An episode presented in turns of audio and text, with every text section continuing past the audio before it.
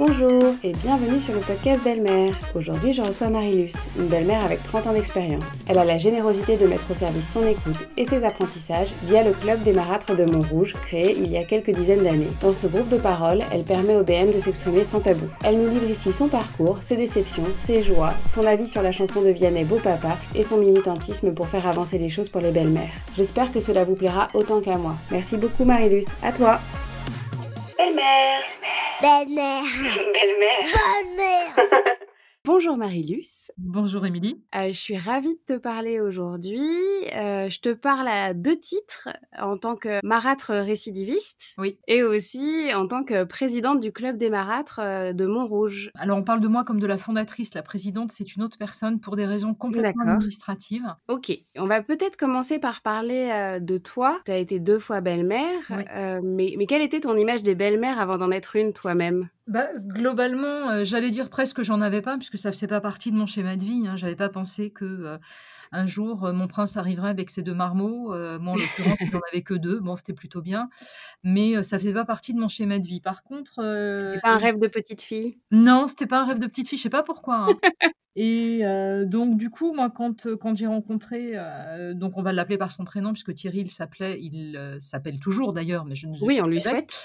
Euh, donc quand j'ai rencontré Thierry, euh, il était donc jeune divorcé, papa de deux enfants, et euh, moi j'ai pris les choses comme un paquet d'amour. En me disant, ouais, chouette, hein, chouette, chouette, chouette. Bon, il y a le mec, super, amoureuse, machin. Mais euh, bah, deux petits en plus, c'est sympa. On va s'aimer très fort. On va montrer que euh, la maratritude, c'est des conneries, euh, que ça n'existe pas, que ce n'est qu'une question de, de vision du monde. Et en fait, non, non, non, moi, je vais être tout à fait capable de tout gérer et de montrer à ces enfants que je les aime et que je suis capable de les aimer, etc., etc. Je me suis fixé sans doute une mission un peu, un peu trop lourde, surtout parce que dans cette affaire, on n'est jamais seul. J'ai l'habitude de décrire la famille recomposée comme une pièce d'impro dans laquelle bah, chacun fait ce qu'il a envie de faire. Et euh, les impros, c'est super à plusieurs. hein. Ça peut donner des trucs très sympas, puis ça peut donner aussi des trucs euh, vraiment totalement euh, inaudibles, incompréhensibles, avec l'un des acteurs qui prendrait le lead sur les autres et qui ne rendrait plus la visibilité aux autres.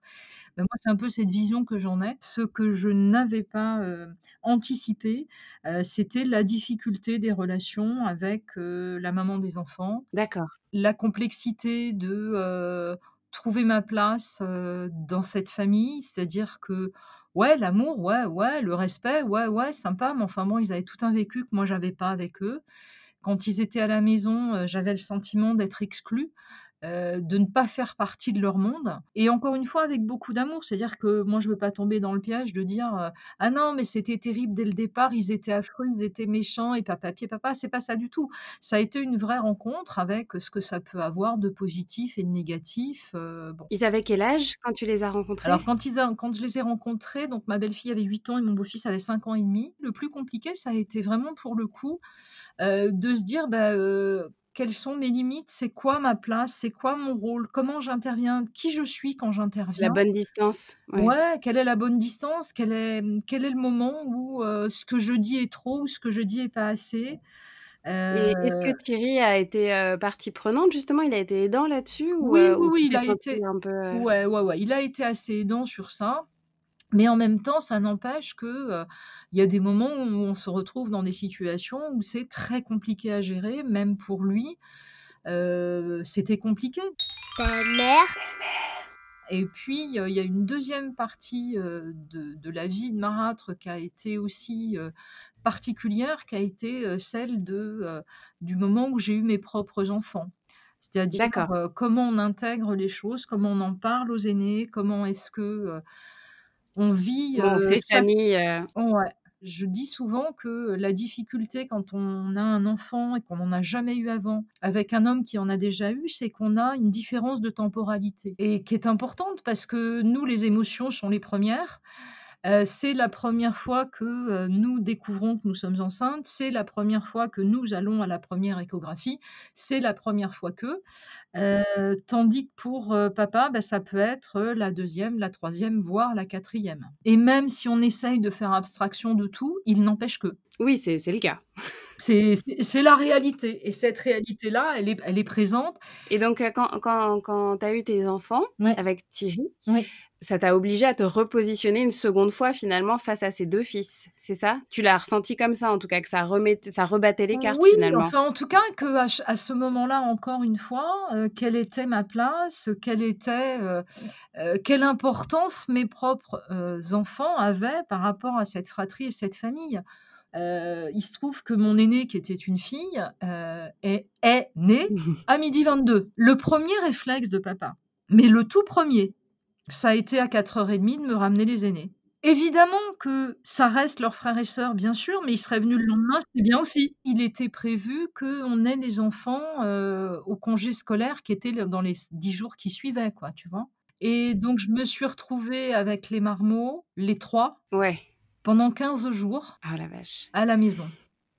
Je ne sais pas pourquoi, j'ai eu un gros pétage de plomb. Mais je alors, je C'est fou! pense que ouais, je pense que ça doit être parce que je suis particulièrement sensible ou un petit peu hystérique peut-être, tu vois? Oui, oui, oui, oui, ou ou c'est les hormones de grossesse, enfin Voilà, c'est ça, enfin il y a des trucs si tu veux, mais c'était quelque chose de fou et simplement parce qu'il n'était même pas envisageable de penser, de dire que peut-être si les enfants étaient allés chez leurs grands-parents, c'était bien aussi, hein? C'est le moment, ouais. Hein, voilà. Ouais, ouais. Tips de belle-mère. Alors, je l'ai déjà dit, mais je suis prête à le redire mille et une fois si nécessaire. Alors oui, oui, oui, dites, redites et re, re, re, re, redites ce que vous ressentez et ce dont vous avez besoin. C'est la clé la plus waouh que vous ayez. Vos besoins sont indiscutables, vos sentiments aussi. Si besoin, utilisez la méthode DESC dont je parle dans Instagram. D pour on décrit factuellement ce qu'il s'est passé, E pour on partage l'émotion ressentie, S pour on suggère une solution, C pour on conclut. N'hésitez pas à répéter si besoin. Allez, on DESC. Belle-mère Mon fils, heu, est né avec, heu, 3 semaines d'avance sur le calendrier prévu. Du coup, si tu veux, heu, ce que j'avais souhaité s'est réalisé qu'à moitié, puisque là encore, on avait des congés scolaires. Moi, je fais des enfants qui naissent avec des congés scolaires, c'est comme ça, hein, si tu veux. J'avais réussi à cadrer, le fait qu'ils n'étaient pas là en permanence pour la semaine de congé, mais que, qu'ils pouvaient venir. Ils étaient chez leurs grands-parents qui habitaient pas loin et qu'ils pouvaient venir quand ils le voulaient, mais pas mais pas de façon permanente, quoi. Que je n'ai pas à gérer, ma fille, un nouveau-né, puis les 2 aînés. Ouais. Par contre, je tiens à signaler quelque chose qu'on a fait qui pour moi est vraiment important. On a demandé donc à à nos aux aux beaux-enfants, donc et ensuite à ma fille, de choisir les 2e, 3e et capri et 4e prénoms du bébé qui allait arriver. D'accord. Parce que, heu, ça me paraissait important qu'ils se sentent impliqués. C'est-à-dire qu'au-delà du nom commun qu'ils allaient porter, heu, le nom de leur père, eh bien, il y avait aussi le fait que, heu, même si d'un point de vue légal, ils sont demi, quart, heu, utérin, consanguin, bref, tu les appelles comme tu veux. Heu, Quasi comme j'ai dit, ouais, demi-frère, demi, c'était genre, pas une moitié, sais, puis pas l'autre. Heu, comme j'ai dit un jour à mon beau-fils, je lui ai dit: «Tu sais, je vais t je vais te confier quelque chose, hein. Tu le sais pas encore, hein, mais ce bébé-là, tu l'aimeras ou tu le détesteras de façon entière, hein. Il y aura pas une demi que tu aimeras, puis une demi que tu aimeras pas. Donc du coup, parlons de frères et sœurs, ce sera bien plus simple, même si on sait que c'est des demi, des quarts et des moitiés, qu'est-ce qu'on s'en fout?» Heu, ce qui est important pour moi, si tu veux, c'est que, heu, ils se considèrent comme frères et sœurs. Ou les amoureux. Donc, heu, 14 ans de famille recomposée numéro 1. Ouais. Ça se finit pour plein de raisons, Ouais. j'imagine. Ouais. Et tu récidives. Et ouais. C'est que ça t'avait plutôt plu la 1re fois? Non, pas du tout. Alors non, mais moi je vais non, non, alors non, je vais te faire rire parce que donc j'ai vécu, heu, seule pendant assez longtemps, puisque j'ai vécu seule pendant, heu, plus de 7 ans, tu vois? Donc heu, vraiment, sans, voilà. Ouais, tu étais pas prête à y retourner. Non, non, j'étais pas prête à y retourner, j'étais pas, voilà. Mais en revanche, tu gardais relation une relation avec tes 2 beaux-enfants? Ouais, plus ou moins, ouais, ouais, tout à fait, tout à fait, tout à fait. ils heu, jeunes adultes? Oui, oui, oui, bah oui. bien mes calculs, ouais. Ouais, c'est ça, ils étaient jeunes adultes, donc heu, ils sont alors, ma belle-fille, ça a été un peu plus compliqué, mais je pense que c'est là. Et mon beau-fils, mon ex-beau-fils, du coup, putain, ça Oui. devient compliqué de leur donner des des des noms. Mon ex-beau-fils, heu, donc le frère aîné de mes mes enfants, heu, lui habite en province, mais il prend le soin, quand il vient à Paris, même pour les fêtes de Noël, de prendre 5 minutes pour venir me voir, tu vois? Donc ce qui m'a toujours beaucoup touchée et puis, donc quand j'ai rencontré, celui qui est mon mari actuellement, on a des enfants qui sont, du même âge. Nos aînés sont du même âge. D'accord? Donc c'était de jeunes adultes ou de presque jeunes adultes chacun. On n'avait plus la difficulté de, qui vivent là, qui vivent pas là, le week-end sur 2, machin, patin, couffin, tu vois? Enfin bon, on était dans une configuration qui était un petit peu différente. Mais il Ouais. y avait aussi un petit bonhomme, qui, habite à l'étranger. Il était avec sa maman? Il était avec sa maman à l'étranger? ouais, ouais, tout à fait et pour moi, il était vachement lointain, quoi, tu vois? Je n'ai pas du tout réalisé, mais mais vraiment et et j'ai fait beaucoup rire parce que ça s'est passé au cours d'une réunion au club et c'était d'une drôlerie absolue. Heu, je n'ai pas du tout réalisé que je repartais, heu, dans la carrière, en fait et j'ai et j'ai fait ce qu'on a dit après un déni de maratritude. Belle-mère. Belle-mère. En tout cas, ce n'est pas par hasard qu'on tombe amoureuse d'un homme qui a des enfants. Ah ouais? Ouais. Dis-moi en plus. Bah, je pense qu'il y a quelque chose de l'ordre de, heu, l'admirable. Cet homme-là est père. Tu vois ce que je veux dire? Alors je vais pas faire de psychanalyse de bazar parce que c'est pas mon rôle, mais je pense qu'il y a quelque chose de très attirant dans le fait qu'il soit père. Tu la vois la nana dans son costume bleu avec sa petite couronne, Ouais, je et tout? ouais, je la vois bien, je me voilà vois bien ben dedans, en voilà, fait. je je pense qu'on peut on peut l'exprimer donc c'est, heu, les femmes qui tombent amoureuses d'hommes qui sont tout cabossés. Bah ouais, ils ont ils sont déjà pris une rupture dans la figure avec des marmots, donc ils sont déjà un peu cabossés, donc heu, on est là pour, heu, leur rendre la vie meilleure dans leur cabossage. Et puis, heu, financièrement aussi parfois c'est difficile, donc on leur rend aussi cet aspect-là.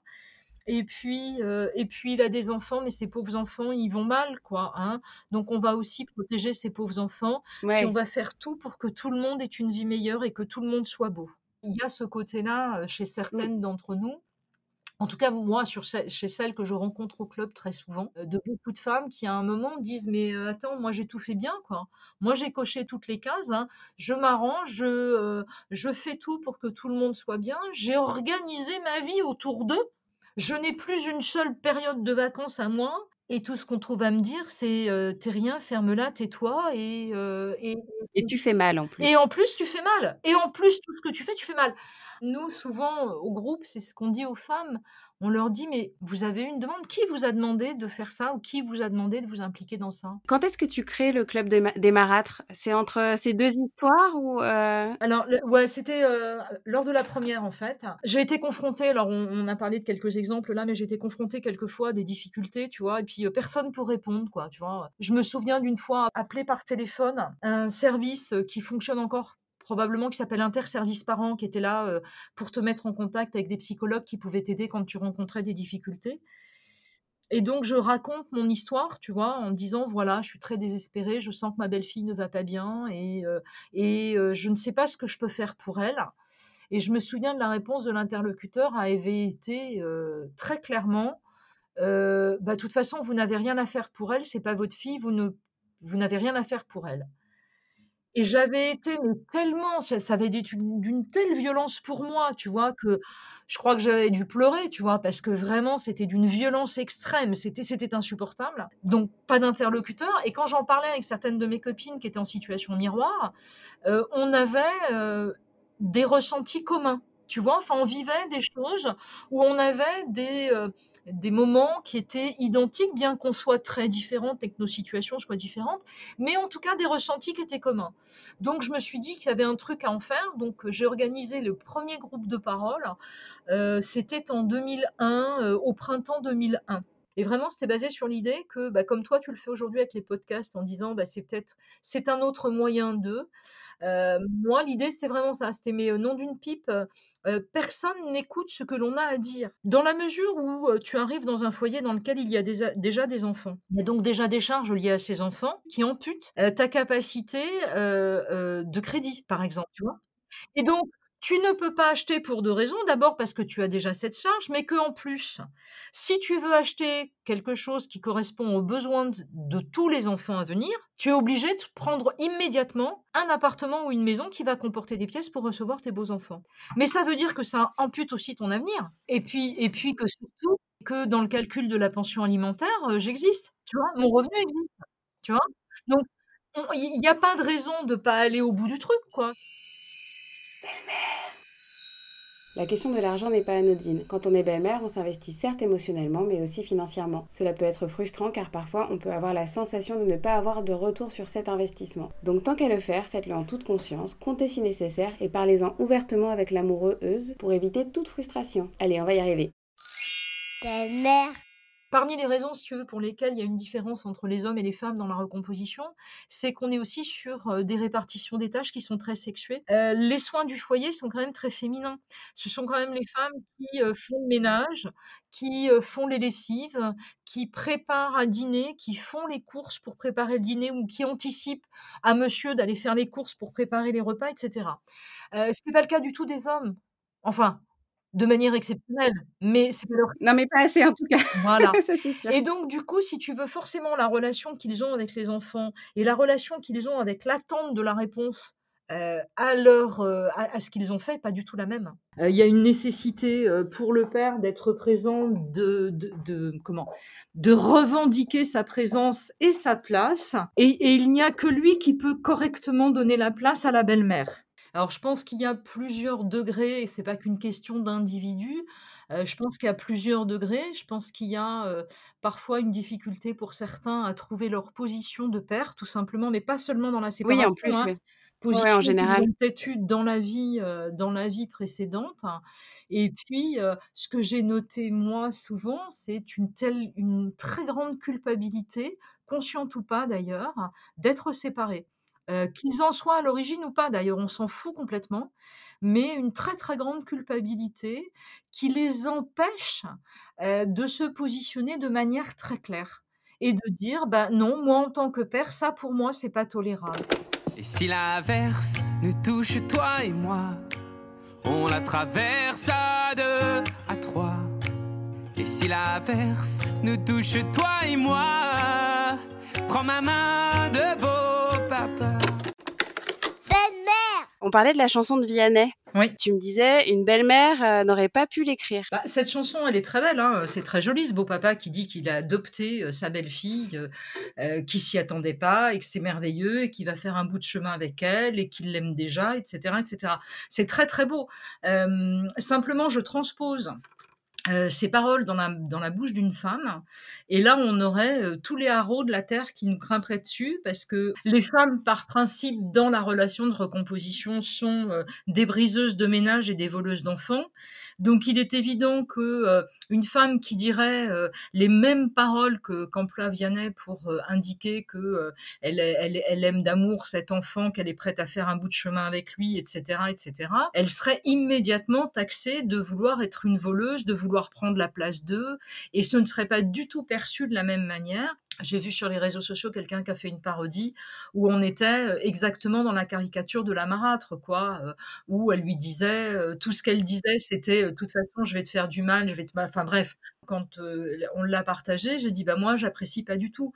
non pas que c'est pas drôle, enfin ça pourrait ne pas, ça, ça pourrait être drôle, sauf qu'on est tellement dans la réalité par rapport à ça qu'il y a plus il y a plus d'humour du tout, quoi. Belle-mère. Belle-mère. Je n'ai jamais entendu, mais je dis bien jamais, un mouvement féministe quelconque prendre une position intéressante ou pas, mais en tout cas prendre une position sur la place de la belle-mère. Euh, juste deux précisions, hein, le Club des Marâtres, comme je l'ai déjà dit, n'est pas une association militante, hein. c'est les alcooliques anonymes, on l'a déjà dit. Ah non, mais c'est important parce que euh, oui. Euh, et, et, à travers le militantisme, c'est à travers d'autres formes, c'est le collectif recomposé et puis euh, de, euh, de la co-animation avec d'autres associations. et puis moi, j'ai moi-même été responsable associatif, j'ai participé aux lois qui ont permis, par exemple, d'inscrire la résidence alternée dans les textes de loi, parce que on part de très très loin quand même. Hein. Il y a il y a 20 ans, la résidence alternée, ça n'existait même pas en termes de loi. Donc même si les parents étaient d'accord, ça n'existait pas. Tu ne pouvais pas faire inscrire qu'il y avait une résidence alternée. Ouais. À travers le militantisme, à travers euh, la façon dont on peut dire les choses, moi à travers donc le collectif, on a soutenu euh, des propositions de loi pour euh, alors on peut donner le nom qu'on veut, hein, peu importe, hein, pour un statut du beau-parent. Alors je sais que ça hérisse les oreilles de certains parce que bon, ok, peu importe, trouvons un terme. Je m'en moque, c'est pas pas ça le principal. Mais en tout cas, pour donner une existence légale à un adulte qui vit avec un enfant au quotidien, qui le gère au quotidien, qui voilà fait partie de sa vie et qui en fait est une plante verte. Et est-ce que tu sais s'il y a des endroits, des pays où justement euh, ça se passe mieux? Pour ce que j'en sais, pour ce que j'en connais, hein, ce serait à revérifier. Les pays nordiques ont été euh, un petit peu euh, en avance sur ça. Et dans les pays nordiques, tu peux avoir donc une reconnaissance d'un beau-parent. la difficulté, c'est que c'est toujours à la place d'eux. Et en Grande-Bretagne, il y a aussi ce, cette, cette possibilité mais il faut que tu sois marié avec l'autre parent. Mais qu'est-ce qui se passe généralement, si tu veux, et c'est aussi ça la difficulté, euh, c'est que euh, on se retrouve dans des situations où, encore une fois, on n'est pas sur un mode de garde qui est égalitaire et paritaire, oui. quels que soient les pays. On est encore sur un, choix qui est majoritairement, on va donner la garde principale à la mère et on va laisser le père qui petit à petit va perdre contact avec son enfant. Et donc, la raison pour laquelle on donne un statut aux beaux-parents, c'est pas aux beaux-parents, c'est aux beaux-pères. on en revient là. Mais oui, on en revient là. On en revient toujours au même point, c'est-à-dire que il y a une espèce d'impossibilité à penser les choses parce que ça arrange tout le monde. C'est-à-dire que, mais pour moi, la résidence alternée, c'est un minimum, quoi. T'as fait des mômes à deux, bah tu te les assumes à deux, quelle que soit la situation de ton couple. Belle-mère. Belle-mère. Qu'est-ce que tu dirais à la jeune toi d'il y a 30 ans qui a rencontré euh, son futur mari qui avait déjà des enfants? Est-ce que tu irais quand même? Euh, Alors, je pense que j'irais quand même parce que euh, parce que d'abord j'étais très amoureuse de cet homme, donc voilà, c'était pas voilà.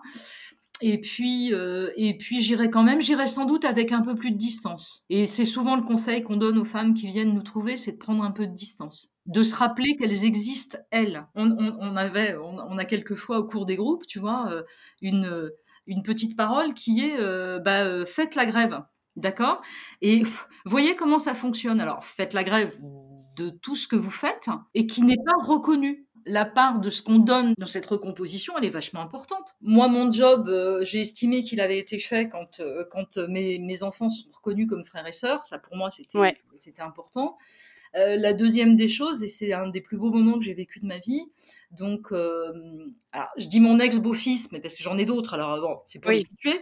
Ton hein. premier beau-fils. Voilà, mon premier beau-fils.